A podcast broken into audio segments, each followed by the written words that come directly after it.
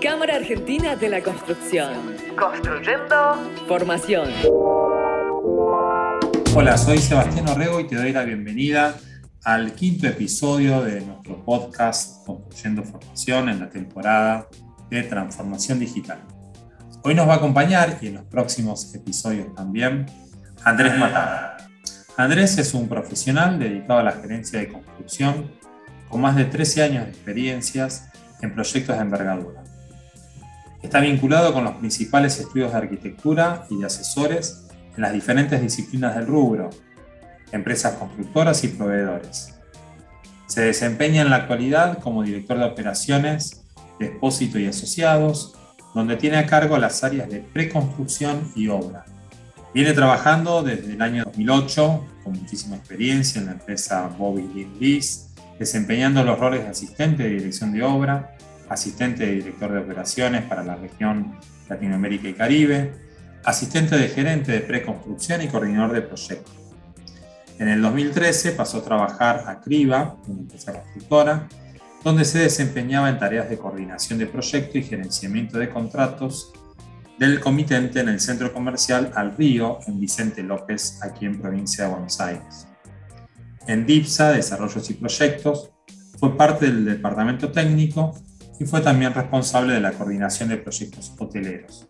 Su tarea abarcó obras de arquitectura civil, comercial, educacional e industrial. En su trayectoria realizó tareas de control de documentación, pedido y análisis de presupuestos, coordinación de proveedores, empresas contratistas y dirección general, confección de planes de logística y seguridad en obra, coordinación de auditorías de seguridad e implementación de los requerimientos mínimos globales y desarrollo de simulación 3D para programación y coordinación de obra. Desde hace más de 10 años viene incorporando herramientas PIM para desarrollar la gestión de obra, la coordinación de instalaciones y la logística general. Es un currículum extenso que espero haber leído relativamente bien. Lo importante es saludarte Andrés. Hola, ¿cómo estás? Bienvenido a nuestro podcast. Sebastián, muchas gracias. Muchas gracias por la invitación y por participar con ustedes en esta charla. Como contábamos en episodios anteriores, toda esta temporada dedicada a transformación digital es de alguna manera un subproducto de Ruta Digital. Ruta Digital, que es un proyecto que realizó la Escuela de Gestión durante el año 2021 y que hace unos meses ya está rodando en la página web, donde Andrés fue uno de los consultores que trabajó en la elaboración de las recomendaciones junto con María Ángeles Santos, que nos estuvo acompañando en los episodios anteriores. Después te vamos a preguntar si no es hoy, será en otro episodio, ¿qué es esto de preconstrucción? Te dedicas mucho tanto en Expósito como en otras empresas donde trabajaste, a hacer, a, dirigir la etapa de preconstrucción. Yo estoy seguro que muchos colegas que escuchen dirán, ah, el proyecto, si la preconstrucción, ah, el proyecto, lo que está antes de la obra. Bueno, no tanto, después seguramente te vamos a, a preguntar un poco de eso. Pero el episodio de hoy tiene como tema flujos de procesos. ¿Cómo te parece a vos, Andrés, que podríamos empezar a entender y hasta visualizar, ¿no? ver con más claridad qué procesos hay dentro de la empresa. Bueno, yo creo que es un tema bastante interesante, ¿no? porque básicamente una obra, una obra de construcción requiere la coordinación de un montón de sectores, donde trabajan un montón de personas, aparte de obviamente lo que son las tareas directas de obra, hay un montón de profesionales y, y esto requiere de una coordinación que básicamente, dependiendo obviamente el, volumen y el, tipo de proyecto y el sistema que tiene de contratación, cuando hay, por ejemplo, una dirección de obra, una gerencia a cargo, eh, requiere obviamente de una, de una organización que tiene que estar bastante bien reglamentada para que esté muy claro cuáles son los roles y las funciones de cada una de las partes y a su vez cómo interactúan, ¿no? O sea, cuáles son los límites de las responsabilidades de cada uno. Y este tipo de, de procesos obviamente lleva lleva todo un armado preliminar, que, un poco es todo lo que nombrabas, que es la preconstrucción, ¿no? que no estamos hablando específicamente del proyecto, sino de esto mismo que estamos hablando, y cómo, cómo esa lógica de organización tiene que estar de alguna manera plasmada por alguno de, estos interlocutores, que son, diría en este caso, los que están a la cabeza del funcionamiento de este proceso de preconstrucción. ¿no? Y por eso creemos que es bastante importante fijar, ¿no? prefijar cuál, cómo va a ser el funcionamiento de, estos roles que estamos hablando y el, flujo de, la información y los procesos. Estaba pensando mientras te escuchaba, ¿no? Eh, ¿Cuál sería una definición de proceso? Porque estoy seguro que muchos de los que nos escuchan están muy habituados a hablar de proyectos, naturalmente, ¿no? ¿Cómo podríamos definir proceso así fácil, para que todos, todos entendamos? Claro. Bueno, por ahí, si lo bajamos por ahí más a tierra, dentro del rubro que, que estamos hablando, lo que es la construcción, todo un proceso, quizás podemos hablar del, proceso de la generación de una documentación, ¿no? O sea, pongamos, supongamos que estamos con un objetivo eh, previo de, una etapa, por ejemplo, de desarrollo, donde tenemos documentación para generar, si se quiere, un negocio, eh, un producto, y, mucho más vinculado quizás con, el comitente. Después es cuando, cuando se saltea, cuando, ya se, se avanza con esa etapa, viene una etapa desde lo municipal, y de la generación de documentación municipal. En paralelo, documentación también que lleva a lo que sería un proceso de licitación. Entonces, todo esto hay que poder hilarlo, y obviamente siempre pensando en eh, optimizar los plazos, logrando de que todo este proceso ocupe el menor tiempo posible y, como hablamos antes, de subir a bordo a todos los asesores y profesionales que van a estar a cargo de cada una de sus especialidades y que bueno, toda esa coordinación es muy importante para que todo este, todo este proceso lleve el menor tiempo posible y obviamente insuma la menor cantidad de recursos, que básicamente es lo que le interesa al comité. O sea que en el fondo podríamos también decir que proceso es aquel conjunto de actividades que tiende a ser repetida en cuanto a conjunto y que a veces los estudios, las constructoras, cualquier oficina en verdad, digo también cotidiana, no sé, de la escuela de gestión, por un, un caso, bueno, como que tendemos a inventar la pólvora. todos los días, para aquello que ya hicimos ayer o que ya sabemos cómo se hace, volvemos a repensarlo, cuando en verdad podríamos procedimentar, o sea, hablar de un proceso es buscar un procedimiento y tener en claro qué entra, qué sucede adentro y qué debiera salir. Cuando habla de gestión municipal, ¿Qué, necesito para proceder a la gestión municipal? ¿Qué significa hacer esa gestión municipal? ¿Y cuál debiera ser el output o salida o producto? ¿Y con qué calidad? Todo eso es en el fondo pensar los flujos de procesos, me parece. Cuando una empresa quiere mejorarlo o quiere de repente empezar a trabajar con esta idea de flujo de procesos, ¿qué le conviene hacer? Eh? Empieza por uno, y lo mejora, mejora, mejora, o empieza, o, empieza por lo total, por lo global. ¿Qué opinas vos? Claro. Bueno, este tema de la estandarización que mencionás, obviamente, yo creo que es parte fundamental como para justamente ir, ir pensando en la mejora permanente, ¿no? En, que estos procedimientos estén permanentemente analizándose y mejorando, pero desde ya hay muchos procesos que se repiten y son tareas que son repetitivas en muchos de los proyectos pero siempre hay particularidades, ¿no? Porque cuando yo un momento hablaba de, la lógica de cómo funciona una organización de una obra, eh, no siempre los roles son los mismos, tampoco los sistemas de contratación son iguales, ¿no? Entonces, siempre también hay que buscar la forma de poder adaptarse y tener la posibilidad de, repensar, o en todo caso organizarlo, porque, porque es fundamental esto que te decía al principio de, de, de esta idea de roles y de funciones, ¿no? Porque cuando uno por ejemplo, varía en la forma, por ejemplo, de contratación, de comprar una obra, de si es por administración, si es por contratos separados. Pongo ejemplos así generales, ¿no?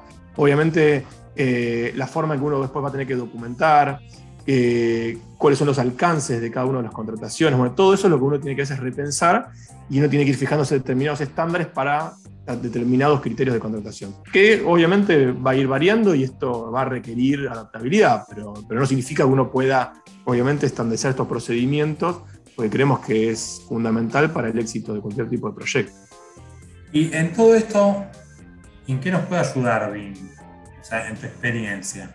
¿Cómo pensar en la adopción de la, de la metodología BIM mejora o no mejora el flujo de los procesos?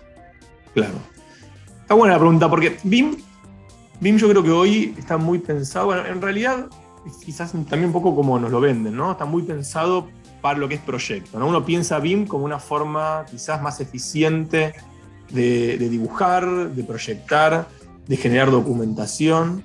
Eh, pero yo creo que es más amplio el concepto, porque si uno lo piensa BIM no únicamente como un estudio de arquitectura que documenta y te entrega un paquete terminado, sino que la piensa desde el punto de vista como un método para interactuar entre todo el mundo de la construcción, ¿no? O sea, incluyendo, por ejemplo, proveedores, donde un proveedor te puede pasar sus familias y te puede decir, bueno, esto, esta es la forma que tiene el producto que yo te vendo y tienes que conectarlo de esta manera, y eso hace que sea muchísimo más preciso a la hora de uno después de documentar y tiene ese intercambio con los proveedores, que creo que es muy interesante.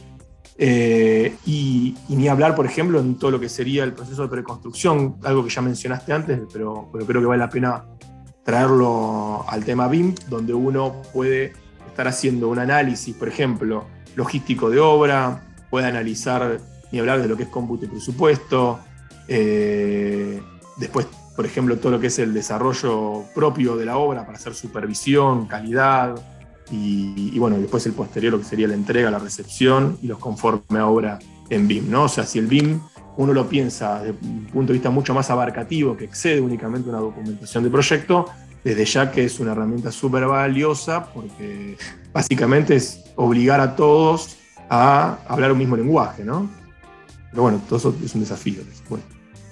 Es muy interesante, es muy interesante lo que decís y creo que es recontra cierto esto de que en general, nosotros al menos hablamos desde Argentina y de la experiencia en Argentina, ah, BIM es una cuestión del de proyecto. Vamos a mejorar el, el proceso de proyecto adoptando el, uso de la metodología.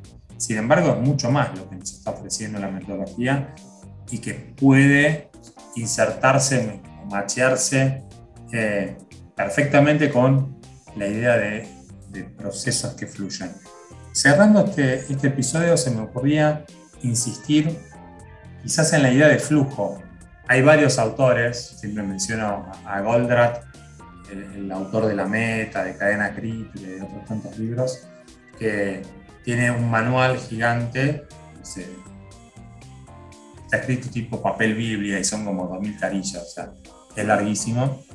Eh, manual de teoría de las restricciones y la primera frase, que es la que me acuerdo, no significa que lo haya leído todo, al menos leí el primer renglón, que dice, todo es flujo. Es decir, en cualquier gestión que queramos hacer, lo importante es que el flujo no se detenga. En la obra, que haya un flujo permanente de insumos para que se pueda construir, que la documentación fluya y esté aprobada y adecuada para cada momento, que la certificación, naturalmente, fluya para que haya eh, dinero y efectivo en la obra. Lo importante es el flujo y por eso hablamos de no solamente procesos, sino de flujo de procesos. ¿Qué opinas sobre esta sincronización que tendría que haber de modo permanente de, los X cantidad de procesos que hay en una, en una construcción? Sí, claro, desde ya que es importante. Y yendo por ahí más a lo concreto, ¿no? Con ejemplos por ahí más, eh, más a la mano y no, no, tanto en lo abstracto, ¿no? Por ejemplo, cuando uno se imagina un flujo, ¿no? en, lo que sería un proceso de obra donde uno está en la dinámica, por ejemplo, de aprobaciones de documentación. Uno dice, bueno, un plano que hay que aprobar para que salga la obra y se ejecute, con toda la responsabilidad que significa en un proceso industrial que te diría que el, proceso industrial de la construcción es de los más artesanales. El flujo de información es, fundamental para, evitar, primero, interpretaciones erróneas, eh, ni hablar de pérdidas de tiempo, de materiales, de recursos. O sea, si, falla el flujo, después eh, indudablemente va a terminar fallando el, producto final.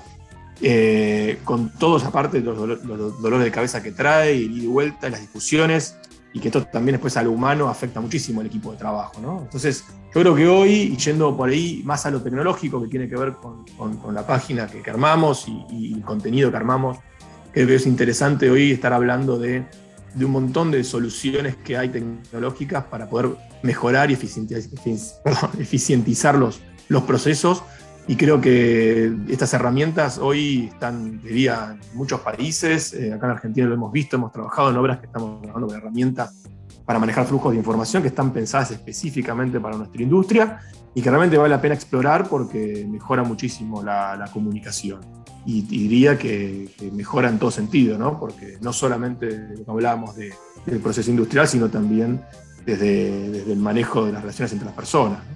Eh, para evitar discusiones, yo te dije, no, vos me prometiste, no, bueno, no fue así, se hizo de esta manera, las cosas son claras desde el principio y bueno, eso seguramente trae a, reducir mucho los errores humanos. Y por el otro lado, cuando vos hablas de costos, el tema costos también es interesante. En un país con la volatilidad que tenemos, uno siempre trata de tener previsibilidad y bueno, también hay formas de trabajar desde lo que es la gestión y control de costos que ayuda muchísimo a, también a mejorar los procesos, ¿no? desde lo que sería la parte económica. Efectivamente. Andrés, llegamos al final de, este capítulo, el quinto de nuestra temporada. Nos vamos a encontrar en el próximo para conversar un poquito de tecnologías constructivas, siempre desde el prisma, digamos, de la transformación digital. Nos vemos en el próximo, Andrés. Muchas gracias. Cámara Argentina de la Construcción. Construyendo, construyendo capacitación.